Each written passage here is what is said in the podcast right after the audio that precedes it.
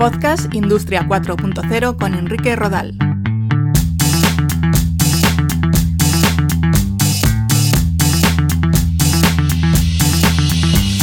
Tal? Un saludo. Escuchas Podcast Industria 4.0. Si te interesa saber más sobre la Industria 4.0, te invito a que visites la web www.podcastindustria40.com o que leas mi libro Industria 4.0, Conceptos, Tecnologías Habilitadoras y Retos, que puedes encontrar en Amazon, la Casa del Libro, el Corte Inglés, etc. Hoy os voy a hablar de la automatización de procesos en la industria.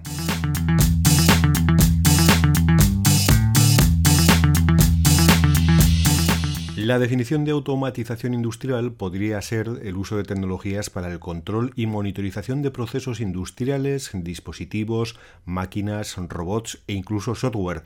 Generalmente son funciones repetitivas y es escasa o nula la intervención humana en estas tareas. Por tanto, se realizan de manera automática y autónoma. Podríamos hablar de dos entornos diferentes en los que aplicar la automatización de procesos en la industria.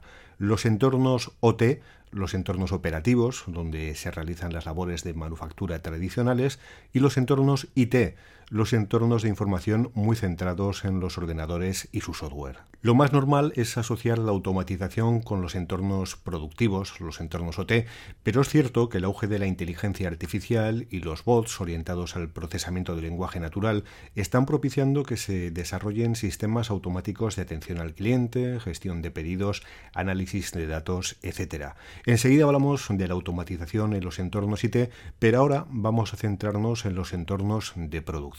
En esencia, se trata de automatizar tareas y procesos repetitivos que provocan cansancio en los operarios humanos o que son molestos y dejar que sean las máquinas quienes las hagan. Esto tiene una doble vertiente de la que luego hablaremos, eh, una vertiente económica, eh, puede ser mejor para las empresas, pero se destruye trabajo. Más tarde, como digo, ahondaremos sobre todo esto. Ejemplos de automatización industrial podrían ser las cadenas de montaje en el sector del automóvil, con gran protagonismo para los robots. También los procesos de embalaje y sellado de determinados envases, el control mediante sistemas de visión artificial de bienes y productos. Los ejemplos, la verdad es que son numerosos. Un sistema automatizado podría dividirse en dos partes una parte operativa que engloba los elementos que hacen que un robot o máquina pueda desarrollar una tarea. Hablamos de sensores, actuadores, motores, cilindros, sistemas de visión, células o compresores neumáticos, así como el equipo eléctrico y electrónico. La segunda parte se centra en el control de estos elementos mediante un automata programable, API, PLC o estaciones de automatización.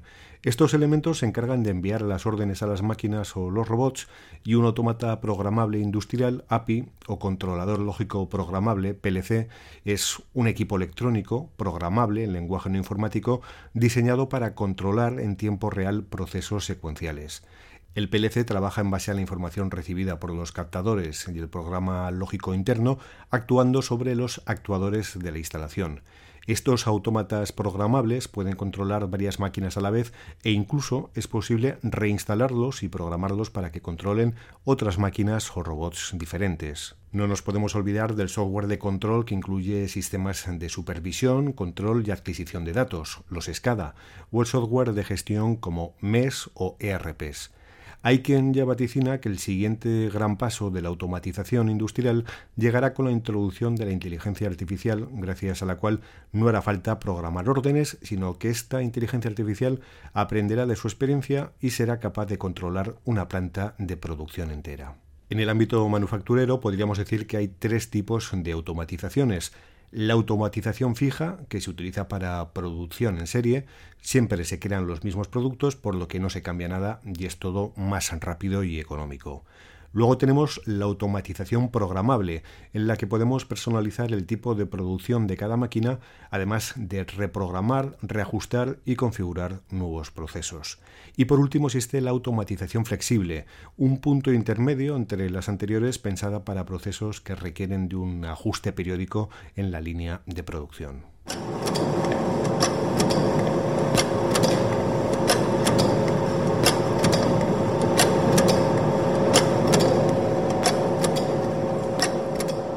Si hablamos de la automatización en los entornos IT, en los últimos años está adquiriendo protagonismo la tecnología RPA, Robotic Process Automation, que permite reemplazar tareas manuales por tareas automatizadas sin necesidad de modificar los procesos de la compañía.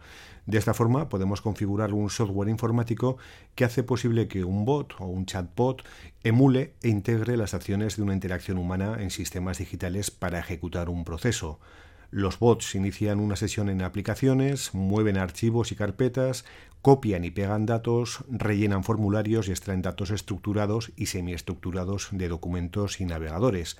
Asimismo, se comunican con otros sistemas para operar en una amplia gama de tareas repetitivas. La relación de tecnologías como RPA, la inteligencia artificial, sistemas de procesado del lenguaje natural o NPL, la analítica del habla o Speech Analytics o los asistentes virtuales están permitiendo una nueva forma de interactuar con nuestros clientes atendiendo o realizando llamadas por teléfono para comunicarnos con ellos sin que sea necesaria la intervención de ningún operario humano. Además de la automatización de los procesos de producción o de gestión, también está en auge la automatización de los procesos de logística interna mediante el uso de vehículos autónomos para el traslado de mercancías. Los AGV son vehículos de guiado autónomo o automático que se desplazan sin conductor y se mueven a través de sistemas como guías instaladas en el suelo, visión artificial o guiado láser. Sería como una plataforma de transporte con ruedas y autónoma.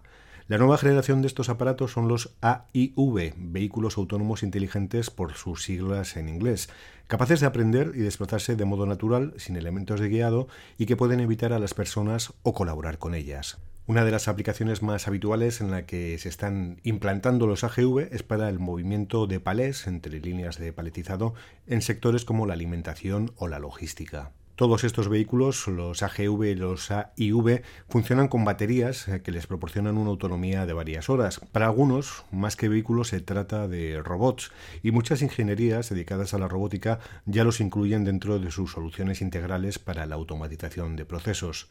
Tenéis un episodio entero dedicado de forma exclusiva a los vehículos AGV y AIV en este mismo podcast.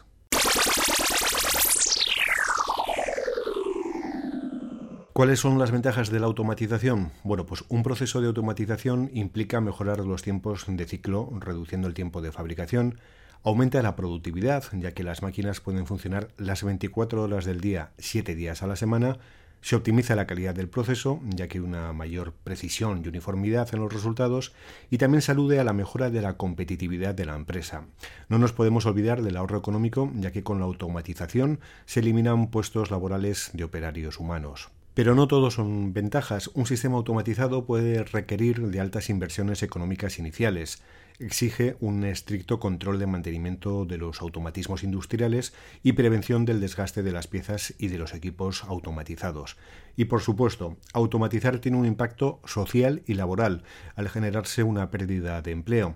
Hay quien argumenta que gracias a la automatización se libera a los empleados de tareas repetitivas, costosas o que no les aportan valor añadido a nivel personal, pero lo cierto es que la sociedad mundial no puede afrontar ahora mismo el reto de deshacerse de todo el personal con baja cualificación que ha llevado a cabo estas tareas hasta ahora. Es un debate que está sobre la mesa desde hace años y que os dejo ahí para que penséis sobre ello. Pues nada más, si queréis saber más cosas sobre la industria 4.0, podéis contactar conmigo en contacto arroba podcastindustria40.com y podéis estar al tanto de la actualidad de la transformación digital en nuestras cuentas de Twitter, de Facebook, LinkedIn y YouTube. Buscáis Podcast Industria 4.0 y allí estamos. Un saludo.